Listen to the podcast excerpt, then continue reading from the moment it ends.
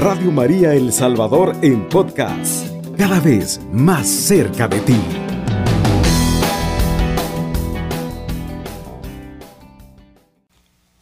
Vamos a ver ahora qué tiene que ver la liturgia. La palabra liturgia me imagino pues que la explicaron ya los padres que han antecedido en el programa. Es la belleza, con la que se celebran todos los actos religiosos. La liturgia es aquella dedicación, aquel amor, aquel empeño, aquella fuerza, aquella gracia que se le pone a todo acto litúrgico. Comenzando desde la pequeña oración que se hace en la casa, en la familia, cuando la familia se reúne a rezar el rosario, que todos se dedican ahí, pequeñitos, ya medianitos más grandes, jóvenes, la mamá, el papá, la abuelita, cuando viven juntos. Y todos entran en oración, en el silencio de Dios. Entonces, esa belleza, ese gusto que se le siente a la oración del Santo Rosario, esa es la liturgia, la belleza con que nosotros hacemos, realizamos estos actos de devoción.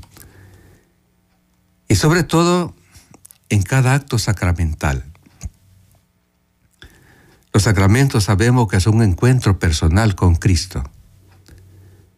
Un encuentro personal con Dios, con el Espíritu Santo, con el Dios Padre. Es un encuentro personal en ese amor que le tenemos a la Santísima Virgen María. O sea que la liturgia, además de que abarca estos sentimientos pues espirituales, la piedad con la que uno está escuchando, compartiendo, celebrando, eso va con lo que estamos celebrando, esa piedad que todo va caminando ordenadamente hacia el fin que se quiere. Todo acto litúrgico nos lleva a la adoración de Dios. Entonces hoy vamos a ver la, la liturgia en el campo de la celebración de los sacramentos como encuentro y presencia de Dios que anima la etapa de nuestra vida. Los sacramentos de la iniciación cristiana deben ser el fundamento de la fe y el servicio. Que nuestras celebraciones sean sinceras, de corazón y no por cumplimiento. Aquí ya tenemos una buena idea que nos puede preparar para reflexionar cada día cómo nosotros nos preparamos para una liturgia para celebración de un acto litúrgico, podemos decir mejor, un acto litúrgico. Dice la iglesia que en los sacramentos de la iniciación cristiana, allí vaya sentido fundamental de la fe y el servicio, que nosotros podemos ir cada día eh, eh, ordenando y creciendo en cada una de las celebraciones. Que estas celebraciones sean de, corazón. Que nada se anteponga a la fe. Que nada se anteponga a la piedad. Que nada se anteponga al respeto del acto que estamos celebrando, porque allí todos celebramos. Ejemplo, el bautismo es un sacramento de iniciación cristiana. Y tanto la mamá, el papá, la madrina, el padrino, ese pequeñito, ese pequeñito que va a ser bautizado, esos familiares que están allí invitados, esa gente que a veces pues hasta los hermanos fotógrafos están ahí también, ¿verdad? No se les puede decir no. Pero yo me refiero más a la familia, que es la interesada en el bautismo de Jesús. En el bautismo de Jesús, de allí depende el bautismo de nosotros. Entonces, cuando vemos el bautismo de Jesús y que de ese bautismo suyo viene el nuestro, entonces nos interesamos en prepararnos bien para ese bautizo. Hay que saber por qué llevamos a nuestra hija, a nuestro hijo a bautizar. Hay que saber qué le estamos dando en ese sacramento. Qué riqueza, qué herencia le estamos poniendo a su disposición para que vaya creciendo en esa herencia de la fe. Porque la fe es herencia también. Y cuando perdemos esa fe sacramental, entonces muchas veces no se entienden los sacramentos y solo se hacen nomás por un cumplimiento y no por un acto de fe. Cuando se hacen por acto de fe, entonces la liturgia bautismal resulta tan hermosa. El acto, el hecho de bautizar a un niño. Qué bonito cuando la mamá y el papá se interesaron por él. Y los dos están allí como, como, un solo núcleo familiar. ¿eh? A veces con los demás hermanitos también, y con sus abuelitas y con sus tíos. Y que cada uno de ellos participe. No solo que esté viendo, sino que esté participando, que haga suyo aquel rito que se está celebrando. ¿Qué significa esa niña, ese niño? Para cada uno de nosotros que está en un rito bautismal. Una nueva vida. Significa esa vida que Dios nos da a nivel de nuestros padres. Pero esa vida a nivel de nuestros padres es caduca, eso se termina. Nuestra vida se acaba. Pero viene Dios y nos regala la vida nueva bautizándonos. En el bautismo encontramos nosotros pues el, el camino ya para el cielo. Y si lo entendemos así, que estamos preparando a esa niña, a ese niño, para que comience a caminar hacia el cielo. No sé si acuerdan ustedes antes, ya los mayores entonamos un cantito que decía, yo he nacido para el cielo, yo he nacido para Dios. Yo he nacido para el cielo, hemos nacido para el cielo.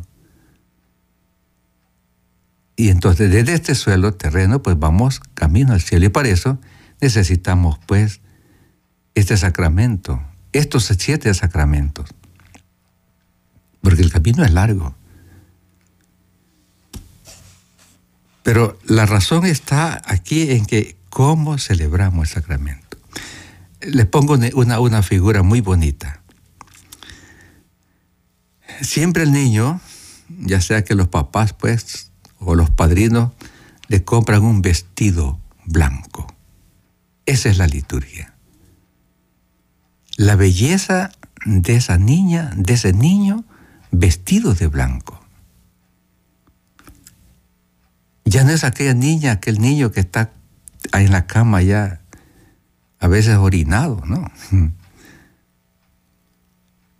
Ya no es ese niño que está ya llorando, que nadie lo está viendo, lo descuida, sino que ese niño está allí ya listo con una vestidura blanca. ¿Y por qué blanco? es por la novedad bautismal, la gracia de esa novedad bautismal. Jesús va a decir un día, lo que nace de la carne es carne, pero lo que nace del agua y del espíritu es espíritu. Entonces el encuentro de esa agua bautismal con esa carne humana, cuando se realiza bien, con fe, con compromiso, entonces es un buen acto litúrgico. E, e, es una cosa bonita, si podemos decirlo así, pues sencillamente, qué bonito salió el bautismo.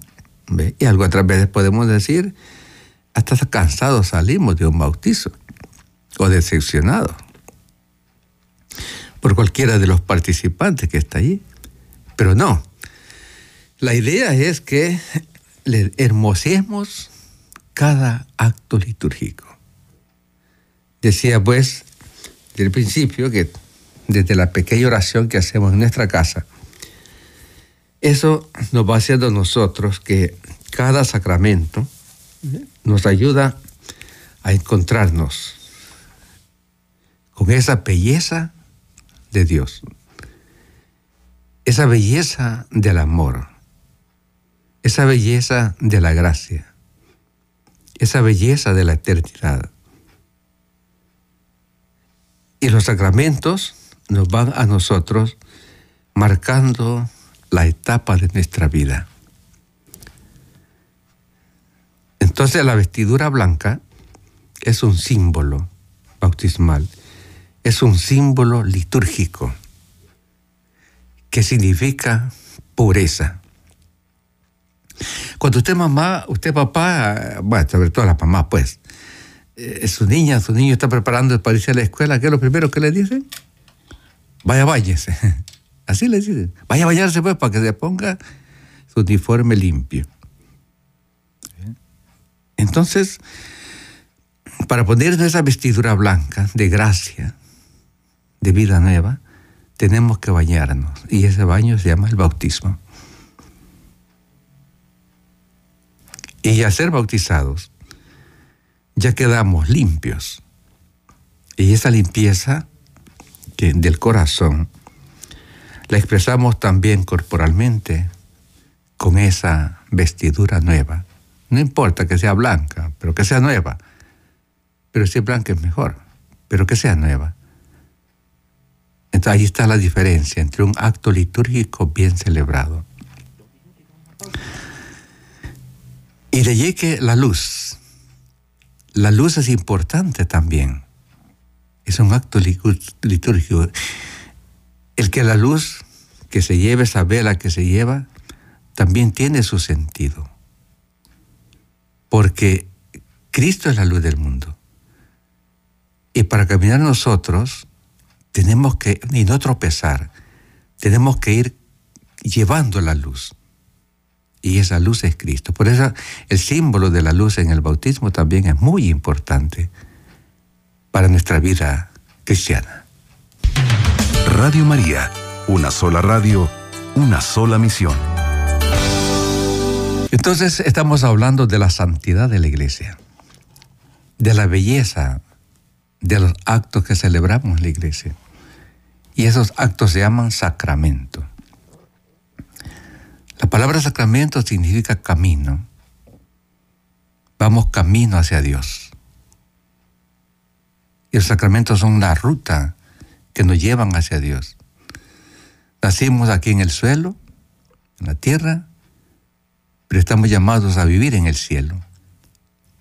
Y entonces los sacramentos son la ruta para llegar al cielo.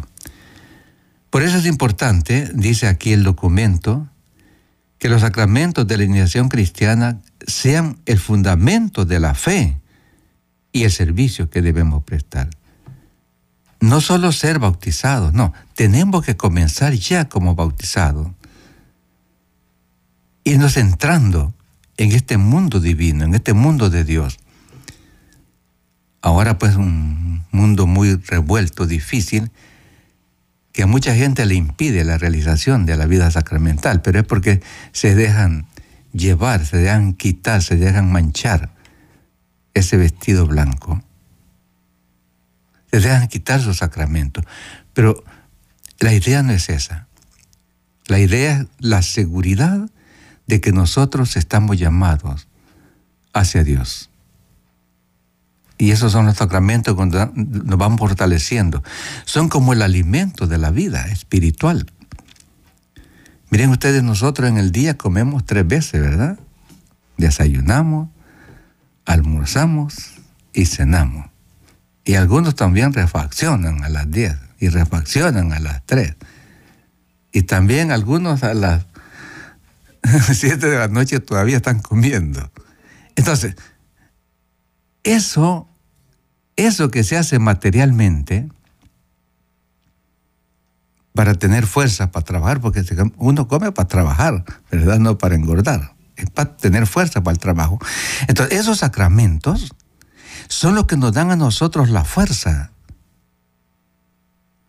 son los que nos dan la garantía, la fuerza para poder caminar en un mundo tan difícil que, que vivimos siempre. La energía que nos hace levantarnos si caemos. Son las fuerzas que nos dan la potencia para ir reafirmando cada día y no caer y no quedarnos caídos en, en, la tierra, en el mundo. Entonces los sacramentos son, ¿qué podemos decir? Como una vitamina, pues, espiritual esos son los sacramentos, una vitamina espiritual. De allí que cuando nosotros encontramos pues cristianos ahí mediocres, entonces no están bien vitaminados. Han dejado la fuerza espiritual de su sacramento. Entonces nosotros tenemos siete alimentos para llegar al cielo. Digamos ahí pues, pero son siete. El bautismo, que el primero, la primera comunión, la confirmación, después viene por ahí ya cuando nos desviamos un poquito, ya viene la confesión. Después tenemos sacramento de los enfermos, cuando uno ya está allá, la colita ya para la salida. En el camino hay un sacramento, el sacramento del matrimonio, con el cual se colabora con Dios en una nueva creación. Ahí está el sacramento del matrimonio, como base, como forma, como estilo, como garantía de la presencia de Dios. Dios es trinitario, Padre, Hijo y Espíritu Santo. Y la familia también tiene esa imagen trinitaria. El papá, la mamá y los hijos. Tres personas bien definidas en el matrimonio, la imagen trinitaria de Dios. Por eso la familia tiene que ser santa. La familia tiene que estar unida. Y Jesús un día va a decir, mi padre y yo somos uno. Qué bonito que en la familia se pudiera decir también eso.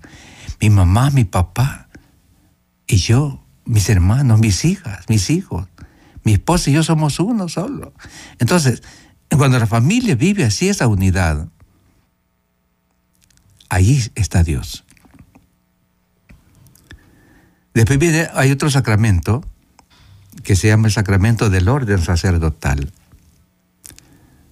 Este sacramento, eh, la liturgia lo va animando cada día para que esta persona, este sacerdote, nos vaya alentando en el camino hacia el cielo nos vaya alimentando con la palabra que el sacerdote predica, enseña, nos vaya alimentando con la catequesis, la doctrina, nos vaya curando nuestro corazón cuando pecamos, nos vaya alimentando nuestra partida al cielo cuando estamos muriéndonos y nos pone ya el aceite de los enfermos.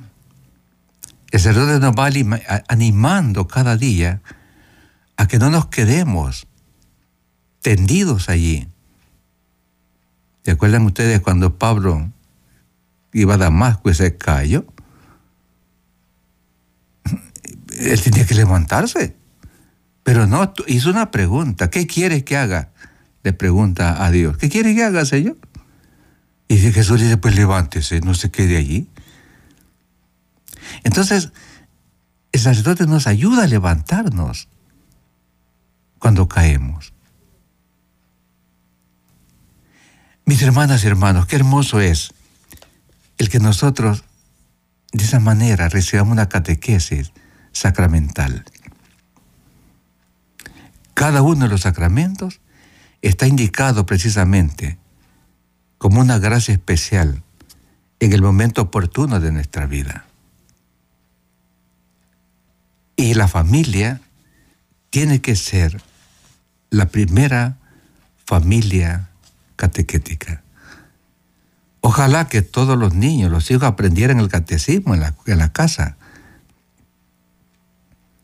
Porque es responsabilidad de la mamá y del papá.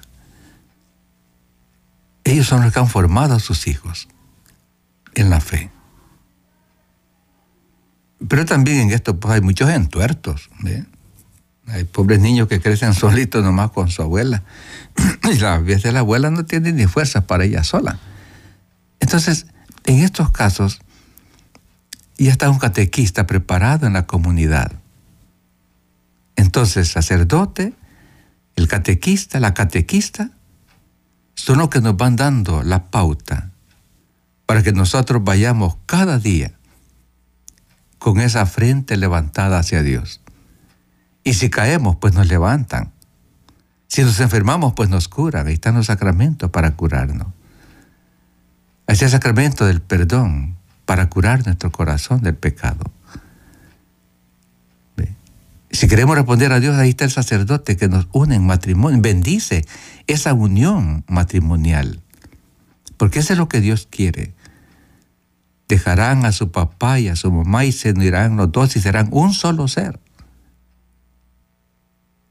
Entonces el camino sacramental para nosotros tiene que ser también un camino litúrgico. Y la liturgia pues es esa belleza de cada sacramento. Hablábamos del bautismo como el inicio. Y la belleza pues del bautismo decía es encontrarnos que un niño, una niña, una pequeñito, un pequeñito, esa carne pura que se le ve, ya es liberada, ya es purificada, ya es santificada por el agua del bautismo. yo te bautizo en el nombre del Padre y del Hijo y del Espíritu Santo.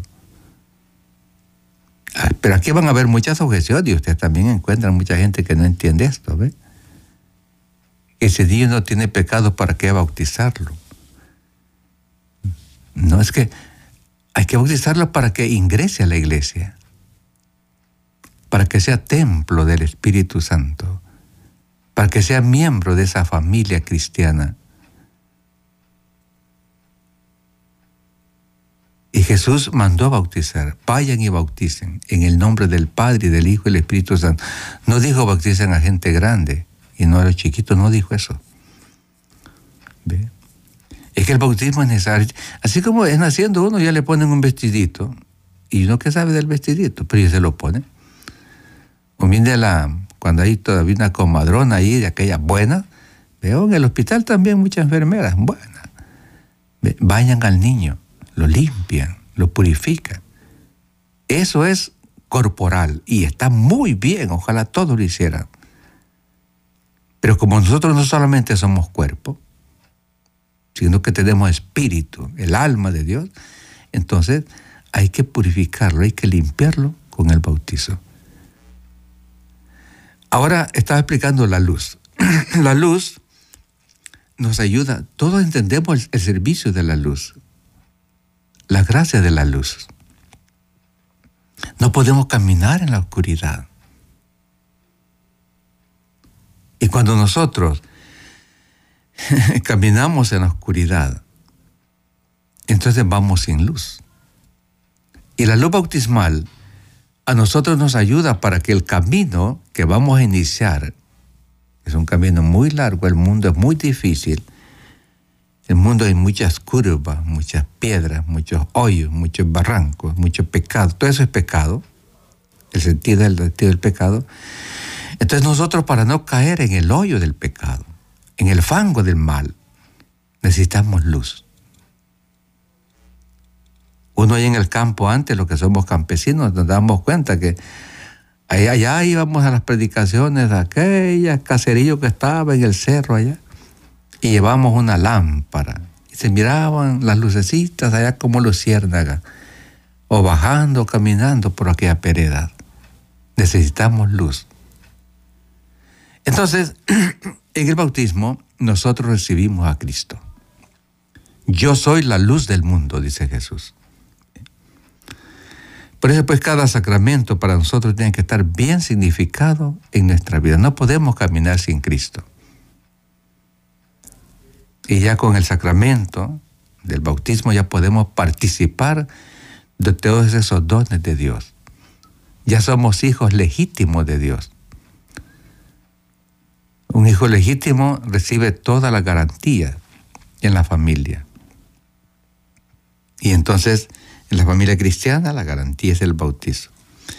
Entonces, celebrar bien un sacramento, ese es hermoso. Sabiendo lo que estamos haciendo, ese es bello. Y no se olvida nunca. Eh, ahora, pues, con la modernidad que hay, eh, a veces recuerdo sacramento aquella foto que dejaron allí los padrinos, ¿ves?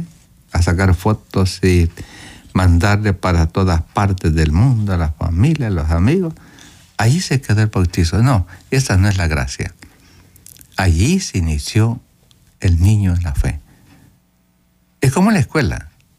Si lo matriculan a primer grado, pues hay que matricular en segundo grado. Hay que matricular en tercer grado, en cuarto grado, en quinto grado, sexto grado, bachillerato, y va subiendo. Bautismo, después confirmación, después la penitencia, después la comunión, después el matrimonio, si llega el matrimonio, la vida sacerdotal, y por último la unción de los enfermos. Esa es la fuerza para que nosotros podamos no llegar cansados al cielo, pero cansados no vamos a llegar, sino que lleguemos con gozo a ver a Dios tal cual es. Dios es amor. La Eucaristía, vamos a irnos aquí porque el tema que sigue la Eucaristía. La Eucaristía, la Santa Misa no debe ser convertida en una actividad más de la pastoral y no hacer show tampoco de la Eucaristía o del Santísimo en cada celebración, no. Celebrar la fe cada vez que vivimos los sacramentos, especialmente de la Eucaristía donde actualizamos los misterios de nuestra salvación, entrando en relación con la persona de Jesús. La Santa Misa. Y aquí sería bueno que nos preguntáramos cómo nos preparamos para asistir a la Santa Misa. ¿Con qué objeto? ¿Con qué objeto? ¿Con qué intención? Voy a la, Santa Misa los domingos o el día de semana. ¿Con qué piedad participo? ¿A quién conozco de ese misterio que voy a ir a ver, a conocer, a compartir? ¿Conozco a Cristo en la palabra? ¿Conozco a Cristo en mis hermanas, en mis hermanos que van también para allá? ¿Mis amigas, mis amigos? Sé dónde está Jesús allá sacramentado en el sagrario y voy, entro, hago un acto de genuflexión, estoy entrando al templo y voy a buscar dónde está el sagrario santísimo y le digo a Jesús, mira Jesús, aquí vengo, a alimentarme de tu palabra y de tu cuerpo. Hago una oración. O le digo a la Virgen María, ayúdeme a acercarme a tu Hijo a su divino Hijo. Y María con mucho gusto lo hace. Porque María fue la que le dijo a Jesús, ¿se acuerdan ustedes en aquel matrimonio? Que no tenían vino. Mira, fíjate que se les acabó el vino. Y Jesús le dice, bueno, y yo no tengo aquí parte en esta fiesta. Pero María, sin consentimiento de su hijo, le dice, hagan lo que les diga. Y Jesús convierte aquella agua en vino. Claro, esto tiene otro sentido, pues, teológico. Pero el sentido así, participativo de nosotros, María nos conduce a Jesús. Nos conduce a alimentarnos de Jesús. No solo en la escucha de la palabra, porque a veces la palabra nos puede entrar por un oído y nos sale por otro sino en la participación de ese cuerpo de Jesús. Yo soy el pan de la vida. Quien me come vive en mí, yo vivo en él. Hagan esto en memoria mía, les dice a los apóstoles de aquel jueves santo. Y cuando leemos los hechos de los apóstoles, entendemos que ellos también supieron asumir la Eucaristía. Todo lo tenían en común. Compartían el pan de la vida. Celebraban la Eucaristía. El primer día de la semana, dicen los hechos de los apóstoles, se reunían para celebrar el pan de la vida. Entonces, cada uno de nosotros, cuando va a la Eucaristía y tiene que ir a la Eucaristía y saber a lo que va, es un tiempito antes para ir a hablar, a saludar al dueño de la casa, que es Jesús que está allá en el sagrario. Pero a veces, pues, nomás algunos, bueno, hacen lo que pueden, pues, pero de todos modos, algunos solo llegan, hasta donde quitan la gorra hasta se en la primera banca, y ahí están.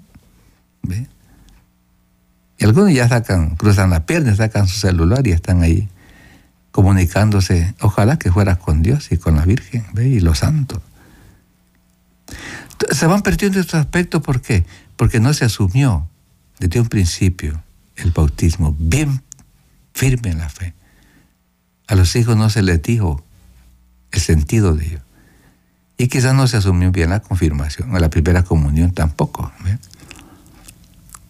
Porque de, de todas maneras, cada uno de nosotros es responsable de ir haciendo de este encuentro con Dios una verdadera fiesta sacramental.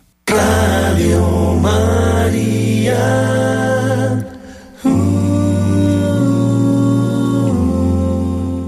Bueno, si tienen alguna cosita que compartir, pues háganlo ahora. Si se han dado cuenta estoy un poco afónico, pero por eso estoy hablando así un poquito suave, pero Creo que sí se me entiende, ¿verdad? Entonces, decía yo que los sacramentos todos nos llevan a la Eucaristía. ¿Y qué es lo que hace la Eucaristía? La Eucaristía fortalece, la comunión fortalece, ese es el alimento que fortalece. Ella nos da la gracia, la fuerza para seguir vivitos, si podemos decir así, pues vivos en la fe. Unos sacramentos sin Eucaristía se van marchitando. O sea, si nosotros comiéramos solo una vez al día, ah, no pudiéramos trabajar. Nos desmayáramos, encontraríamos un montón de gente en el camino ahí, sentada, con dolor de estómago porque no comen. Entonces, en la Eucaristía también, el corazón se marchita, la fe se va marchitando. El compromiso cristiano también se va marchitando. El amor se marchita. Cuando los esposos, después que se casaron, ya no volvieron a la misa, no comulgaron más. El esposo ya no volvió a comulgar. Entonces, se va marchitando el matrimonio. Muchos fracasos de nuestra fe cristiana, pues precisamente eso, el alejamiento de la Eucaristía. Por eso una Eucaristía, una santa misa bien preparada, es un alimento espiritual que nos levanta, nos fortalece, nos previene, nos cura, nos sana y nos levanta hacia Dios. Yo soy el pan de la vida. Y esto no tiene vuelta de hoja en el sacramento de la Santa Misa. Todos los sacramentos giran hacia la Santa Misa. Por eso, promover el respeto pues de la Eucaristía, con el silencio de la oración, con la adoración, un corazón bien dispuesto a adorar a Dios, con la participación y el sentido propio de la Santa Misa.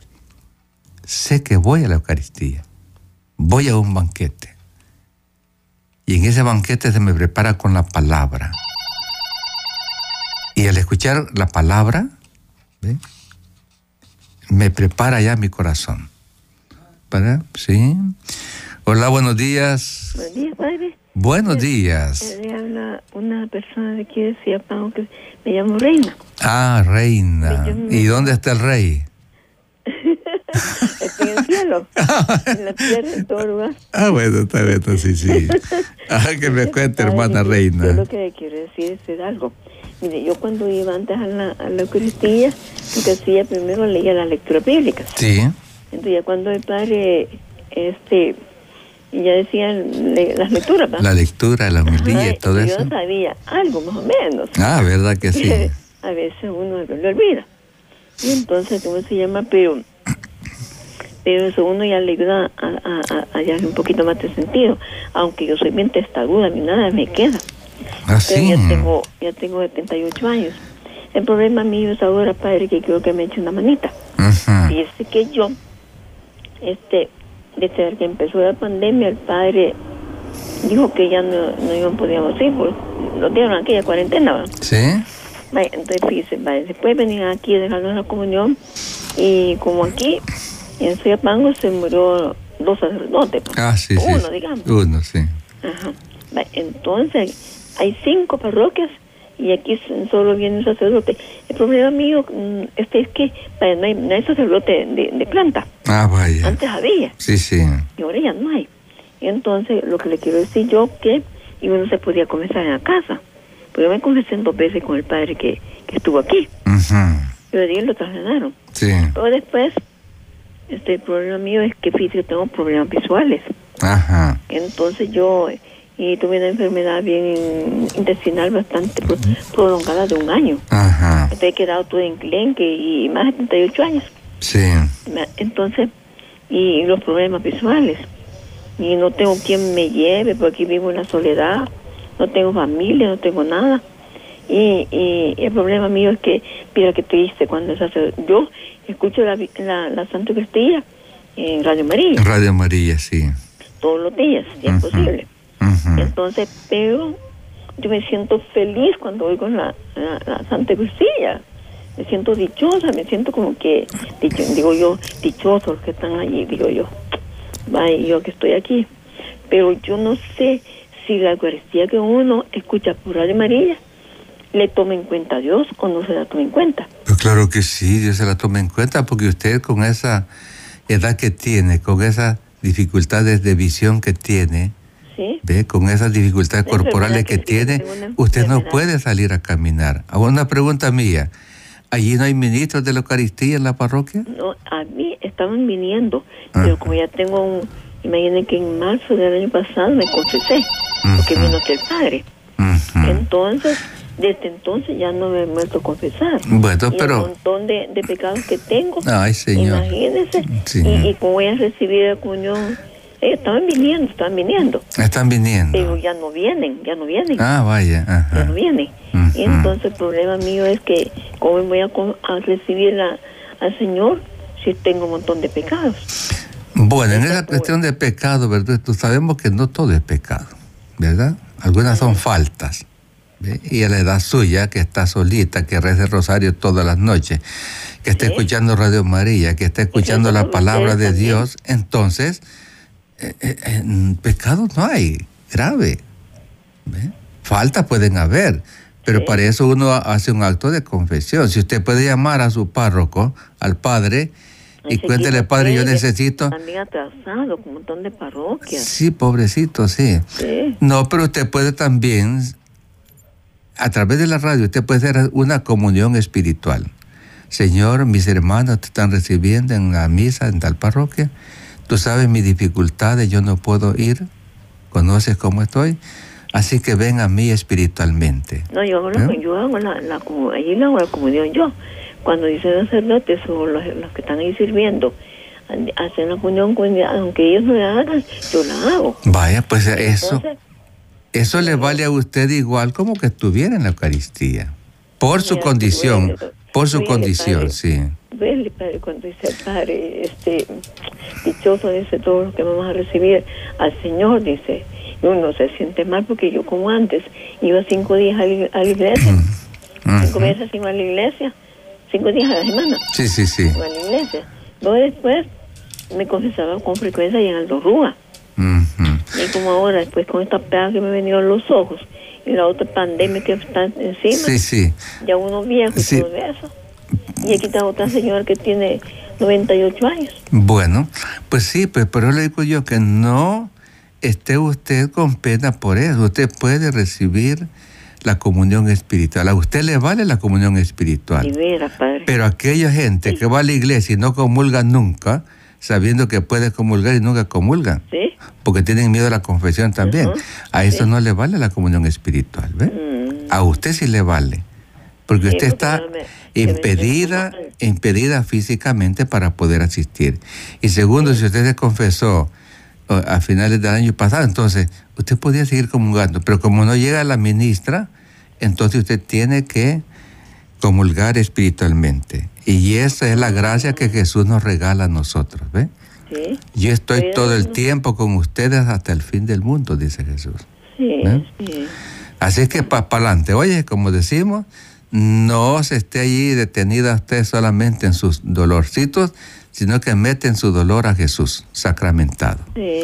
Bueno, pues que Él le bendiga Yo y que le siga alimentando su corazón y su Yo fe. rezo por ustedes. Ah, muchas gracias. Oye, siga rezando. ¿Hay otra llamada?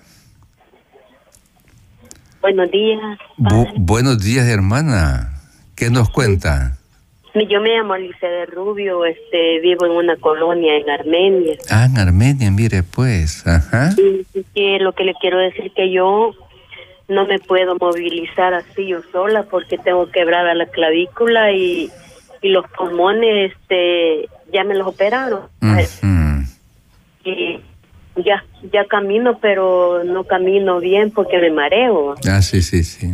Pero hay una hija que trabaja en un sonate y entonces hay veces que la vamos a traer y no sé si conoce al padre Ayala usted, el que está en catedral en un sonate. Alguna vez lo vi, sí.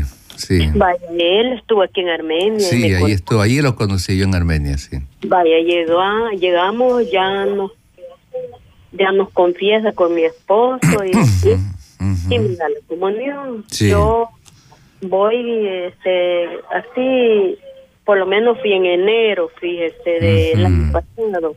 Y hoy en diciembre también me confieso y me da la comunión.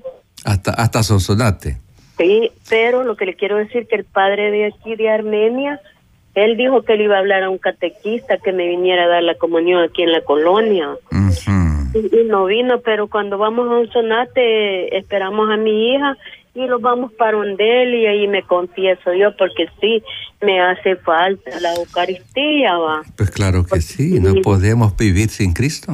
Y fíjate que yo estuve en dos clínicas, en la Climosal y en la militar, por los pulmones. Este, un accidente me los colapsó, eh, dio en mis pulmones, va. Y entonces yo estoy bien camino, pero al caminar mucho, no por los medicamentos me mareo. Pero yo quisiera, va, de que como voy a volver a ir donde él y le voy a decir que se comunique con, con ese muchacho catequista de Armenia que me venga a dar la comunión. En todas las parroquias, hermana, hay ministros de la comunión. En toda parroquia es necesaria los ministros de la comunión. Fíjese Bien. de que yo aquí, aquí eh, todo, este, estoy sentada o en un sillón, camino. Sí. Y oigo Radio María, las Pero la la pregunta mía, hermana, la pregunta mía es que si en esa parroquia de Armenia hay ministros de la comunión. Sí, hay también aquí en las Atlas se llama una, una colonia, pero no viene, es que miren, esta colonia le voy a decir. Ah, ya, ya, ya, ya entiendo. Sí, ya, no, quédese allí, qué- quédese ya, ya, ya entiendo, sí, sí. Ujú, Aquí Ujú, volvemos. ya. Voy a ir a un sonate, padre. Yo Bueno, lamento pues. la comunión y me confieso. Esa es la fe que vale, oye. Sí, Salir hermano. también al encuentro a buscar a Cristo y no que solo Él llegue a la casa. Eso está muy bien. Y ese es un ejemplo que usted está dando a tantos cristianos, ¿verdad? Que a veces nos acomodamos que nos lleven el bocado a la boca. Y mi No, familia vamos a también. buscar a Jesús. ¿Ve? No quieren buscar ellos a Dios, mi familia, pero hay que orar por Pero ellos. usted reza por ellos y comulgue también por ellos. Oye, pues, Así es que bendiga, padre. yo le animo a que mantenga siempre ese espíritu vivo. Oye, Lléveme en oración. vaya, hermano. claro que sí. Que Dios le bendiga. Bueno, adiós. Bueno, estas son las situaciones pues reales de la vida sacramental. Cuando uno se enamora de Cristo, hace todo lo imposible. ¿ve? Miren esta señora, miren estas hermanos preocupados. ¿Por qué? Porque solamente en el encuentro con Cristo, no es solo conocerlo, no, sino en el encuentro con Él, y el encuentro con Cristo real, es en la Eucaristía. Yo soy el pan de vida, quien me come vive en mí, yo vivo en Él. ¿Y qué más certeza necesitamos, mis hermanas y hermanos, para ir alimentando nuestra fe? Para ir haciendo de la liturgia un encuentro real, personal, familiar con Cristo. Y Él nos dice, estaré con ustedes todos los días hasta el fin del mundo. Y lo que debemos hacer nosotros pues, es adornar también, así como la iglesia está bonita, iglesia que da gusto ir las flores bien puestas, las luces bien puestas, los manteles blancos. Eso es lo que tenemos que hacer también en nuestro corazón. La liturgia es el adorno que nosotros podemos darle a nuestra fe. Muchas gracias a todos por su participación y gracias por seguir en sintonía todos los días con Radio María. Alabado sea Jesucristo. Con María por siempre sea alabado. Radio María El Salvador, 107.3 FM, 24 horas.